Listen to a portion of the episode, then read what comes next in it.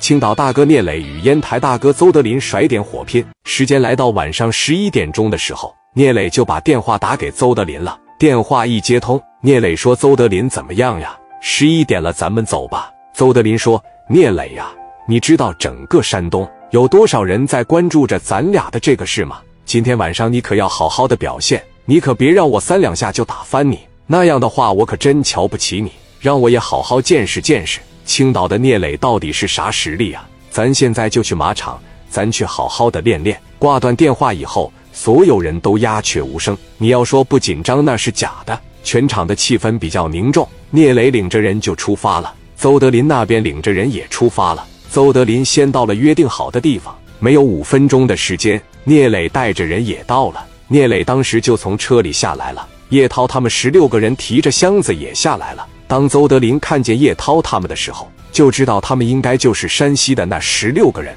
邹德林下意识地咽了一口唾沫。叶涛正准备掏火推子的时候，突然就有十几支冷箭就朝着他们过来了，给叶涛等人打个措手不及。这是战鹏远提前埋伏好的冷箭，周围都是准备对付叶涛这群人的。战鹏远专门埋伏打偷袭，叶涛当时就愣了，就看见冷箭刷刷的过来了。叶涛赶紧喊。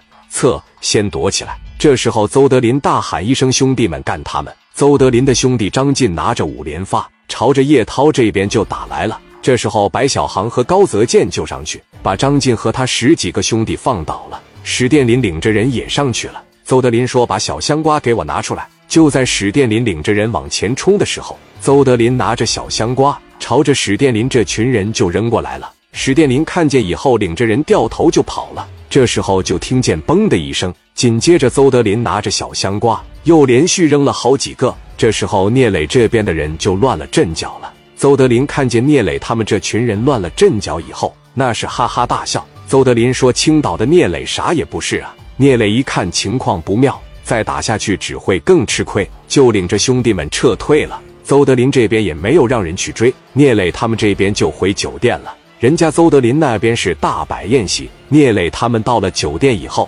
所有人跟丢了魂一样，都是无精打采的。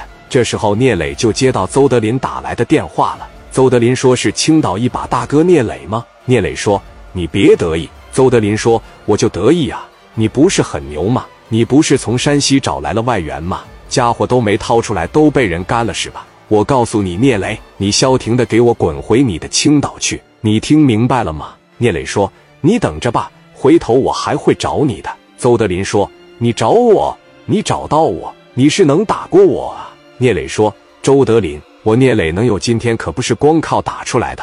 只要我决定不跟你打的时候，我就把你玩的团团转。”挂断电话以后，聂磊就让高丽打听烟台到底是谁放冷箭。高丽干这个活手拿把掐，没有二十分钟的时间，不但打听出是烟台的十三英放冷箭，还顺道打听到了。邹德林他们一行人在酒店喝酒庆祝呢，聂磊就派出史殿林、刘毅、蒋元、李正光那边派出李云和金华，他们五个人就准备去抓放冷箭的那十三个人了。他们五个人到了海鲜大酒店以后，十三英他们一群人喝得烂醉如泥，正从酒店出来，史殿林他们就在后面跟着。